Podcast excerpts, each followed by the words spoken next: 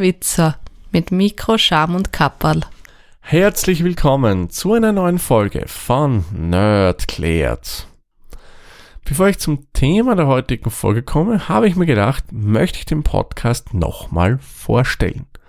Wieso und warum werden sich meine Stammhörerinnen und Stammhörer nun fragen?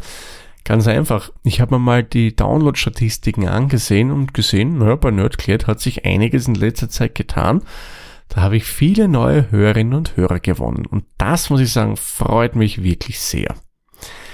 Und nicht jede und jeder werden vielleicht bis zur Nullerfolge zurückgegangen und sich alles angehört haben. Wobei, kann ich euch empfehlen, da haben wir viele interessante Themen bis jetzt gehabt bei Nerdklärt. Und für all jene, die das eben nicht machen, ganz kurze Vorstellung, was erwartet euch hier bei diesem Podcast? Es ist einmal ein IT-Podcast. Das werdet ihr vielleicht schon denken, weil ihr habt mich in der entsprechenden Kategorie im Podcast-Verzeichnis eurer Wahl gefunden. Es ist aber kein von Nerds für Nerds Podcast. Nein, das ist dieser Podcast wirklich nicht. Was er ist, es ist ein Podcast von einem Nerd, nämlich mir, dem Thomas. Aber mein Zielpublikum sind nicht Nerds, sondern all die anderen, die Geräte kaufen, um sie zu verwenden, die sich jetzt nicht so reinfuchsen wollen, das Gerät, wie gesagt, einfach haben, um etwas damit zu machen. Da kommt es aber immer wieder mal vor, dass man wo Begrifflichkeiten liest, weil manch Redakteur oder andere Leute davon ausgehen, dass das jeder weiß. Dem ist aber nicht so und genau hier hake ich mit meinem Podcast ein. Ich erkläre euch Begriffe, die vielleicht für jemanden, der in der IT tätig sind, vollkommen selbstverständlich sind. Beziehungsweise jemanden, der sehr viel damit zu tun hat, weil er sich eben reinnördet in die ganze Thematik. Da hake ich ein, ich erkläre euch das Ganze und zwar so ausreichend, dass ihr wisst, um was es geht. Wir gehen hier nicht ins Detail, wir schauen uns das Ganze einfach an, dass wenn man den Begriff mal wo liest oder hört, einfach weiß, um was geht's denn da überhaupt und gegebenenfalls kann man dann auch mitreden. So, das ist jetzt aber genug zur Erklärung von Nerdklärt. Kommen wir jetzt zum Thema der heutigen Folge und da habe ich mir wieder mal ein Tutorial rausgesucht. Angekündigt habe ich euch das bereits schon von einigen Episoden. Heute wollen wir uns mal anschauen, wie erkenne ich Phishing-Mails. Was Phishing an sich ist, das wollen wir uns in diesem Podcast nicht anschauen. Das hat es hier schon mal bei Nerdklärt gegeben. Zugegeben ist schon ein paar Episoden her. Wer es nicht kennt oder vielleicht nochmal hören möchte, ich verlinke euch das Ganze natürlich in die Show Notes rein, damit ihr das schön nachhören könnt. Ich habe, glaube ich, wenn ich mich jetzt richtig erinnere, auch dort schon so den ein oder anderen Tipp gegeben. Aber heute wollen wir uns mal wirklich im Detail anschauen, wie man das Ziel sicher erkennen kann. Somit kommen wir gleich, springen wir mal ins Thema hinein. Meiner Meinung nach gibt es drei goldene Regeln, wie man Phishing zielsicher erkennen kann. Legen wir gleich los mit Regel Nummer eins Absender prüfen. Wenn ihr die Mail im Posteingang mal drinnen habt, seht ihr ja gleich, okay, von wem kommt das oder vermeintlich kommt dieses Mail. Wenn es mal von einer Bank kommt, zum Beispiel, meiner Erfahrung nach ist Phishing am meisten von Banken, kann natürlich auch bei anderen Dienstleistern passieren, wie zum Beispiel Paketzustellern, äh, irgendwelchen Webshops etc. Aber wenn das mal prinzipiell von einem Anbieter kommt, wo ihr nicht Kunde seid, kann man das Ganze gleich einmal löschen und das Phishing ist erkannt. Wenn das jetzt aber von einem Dienstleister wäre, wo ihr Kunde seid, sprich von eurer Hausbank, von einem Online-Shop, wo ihr gerne mal einkauft oder ihr wartet zum Beispiel ein Paket, was ja in Zeiten der Corona-Pandemie durchaus was gängigeres ist, weil man bestellt relativ viel im Internet, dann ist einmal Vorsicht geboten. Aber da können wir auch erkennen, ob der Absender valide ist oder nicht. Und zwar öffnet zunächst einmal die E-Mail. Schaut einmal rein. Es ist hier in der Regel nicht irgendeine Malware dabei, somit muss man sich keine großen Sorgen machen. Es kann vor allem nichts automatisch gestartet werden. Ähm, ich gehe mal davon aus, dass ihr sowieso, wenn ihr Windows-Userin oder User seid, einen Antiviren-Check habt, wenn da was Verdächtiges dabei wäre, würde der sowieso drauf reagieren und entsprechendes blockieren. Eines noch ergänzend. wenn dein Anhang dabei ist und ihr habt halt eine Antivirensoftware oben, dennoch den Anhang bitte nicht öffnen. Bei Phishing-Mails ist zwar selten bis gar nicht ein Anhang dabei, aber wenn ihr mal eine Mail von jemandem bekommt, wo ihr nichts erwartet, den Anhang nicht öffnen. Da verbirgt sich meistens was Schlechtes dahinter, sprich Malware. Wenn man die Mail offen hat, dann geht man mal in die Anzeile und schaut sich wirklich im Detail die E-Mail-Adresse an. Bei manchen Phishing-Angriffen ist es so, dass hier ein absoluter Blödsinn drinnen steht. Da stehen irgendwelche japanischen E-Mail-Adressen drin, chinesische E-Mail-Adressen, äh, meinetwegen auch irgendwelche österreichischen, deutschen, französischen, spanischen, man, ich könnte jetzt noch mehr Länder aufzählen. Also einfach Absender-E-Mail-Adressen, die nicht zu dem passen, wer es denn zu sein scheint. Aber das sage ich auch dazu, denn das ist technisch überhaupt kein Problem. Es können auch E-Mail-Adressen sein, die zu eurem Dienstleister passen, weil manchen E-Mail-Server, dem ist es egal, was ich da eintrage, wenn ich eine Mail wegschicke. Somit kann das auch so sein. Darum gibt es auch eine Regel Nummer zwei und die lautet Inhalt prüfen. Wenn mir jetzt der Absender plausibel vorkommt, dann sollte man sich mal wirklich ganz detailliert den Inhalt der E-Mail durchlesen. Das muss man gestehen, ist auch jetzt schon schwieriger geworden. Erste Phishing-Angriffe, die konnte man gleich sofort erkennen, denn die stammen meistens aus Ländern, die nicht äh, Deutsch als Muttersprache haben, die dann gerne mal den Google Translator oder andere Programme verwenden und dementsprechend schlecht war das Deutsch. Also die Satzstellungen und so weiter haben nicht gepasst. Ist mittlerweile besser geworden, aber dennoch verstecken sich da immer wieder Fehler drinnen. Also wenn Formulierungen euch ein bisschen komisch vorkommen, dann ist natürlich die Möglichkeit schon eher größer, dass das Ganze eine Phishing-Attacke ist und nicht von eurer Hausbank oder eurem Online-Shop oder was auch immer stammt. Gleiches gilt auch einmal, und das ist auch schon mal ein super heißes Indiz, schaut sich die Begrüßungszeile vor allem an. Was steht denn da? Wenn nur steht, lieber User, lieber Bankkunde, dann ist die Chance auch hoch, dass das Phishing ist, denn eure Bank kennt euch, die weiß, wie ihr heißt. Amazon oder sonstige Online-Shops, die wissen alle, wie ihr heißt und die Produkte von denen, also die Software, die Mails an die Kundinnen und Kunden verschicken, die fügen wie bei Serienbriefen Vornamen und Nachnamen im Betreff ein, also im Betreff in der Anredezeile ein. Wenn das schon mal nicht dasteht, hm, ist schon komisch. Auch wenn dann eure E-Mail-Adresse stehen würde, hm, das ist schon sehr komisch, wenn würdet ihr eine E-Mail beginnen mit zum Beispiel Hallo, Kontakt at der-witzer.at. Glaube ich nicht, aber da würde man schon schreiben Hallo Thomas Witzer zum Beispiel oder nur Hallo Thomas, es ja durchaus immer üblicher ist.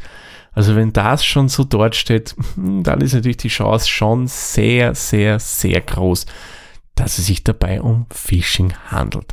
Also darum wirklich lest euch den Text detailliert durch und wenn da einmal eine Formulierung dabei ist, die euch nicht so ganz gefällt, dann hm, würde ich schon mal generell Vorsicht walten lassen. Aber ein ziemlich treffsicherer Tipp und da entlarvt ihr Phishing meines Erachtens zu 99,9% ist die goldene Regel Nummer 3, Links prüfen.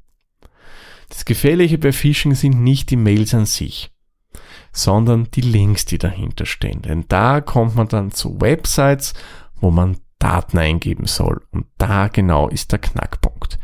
Ist auch die E-Mail noch so perfekt gefälscht, dass da irgendwelche Logos drinnen sind, dass die Formulierung passen, dass selbst die Absenderadresse passen. Aber bei dem Link, wo Daten abgegriffen werden, da genau haben wir sie dann. Ich habe euch ja vorhin erzählt, dass man eben Absenderadressen bei E-Mails ganz easy fälschen kann. Aber man kann, wenn man irgendwelche Formulare wo im Internet publiziert, natürlich nicht so einfach die Domänen von eurer Bank, von Online-Shop, was auch immer fälschen oder die verwenden, was die haben. Das geht einfach nicht. Das müssen die dann schon auf eigene Server mit eigenen Domains geben. Und genau da ist eben der Knackpunkt und da kann man sie dann wirklich ganz, ganz einfach entlarven. Man versucht es aber hier auch wieder mit Tricks zu arbeiten. Wenn ihr euch die Mail durchlest, dann werdet ihr eine URL drinnen lesen. Da steht dann https, Doppelpunkt, slash, slash und was auch immer für eine Adresse. Alles gut und schön, aber nur weil das jetzt so im Text drinnen steht, muss hinter dem Link jetzt nicht genau das stehen, was ich im Text drinnen habe. Da kann ich, wenn ich möchte, ganz was anderes reingeben.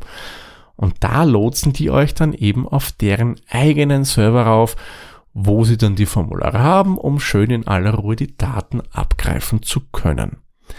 Nur wie erkennt man das Ganze? Auch das geht eigentlich relativ einfach und sollte bei sowohl Standalone Clients, das heißt bei irgendwelchen installierten E-Mail-Programmen, als auch bei jedem Webmailer, den ihr über euren Browser öffnet, funktionieren.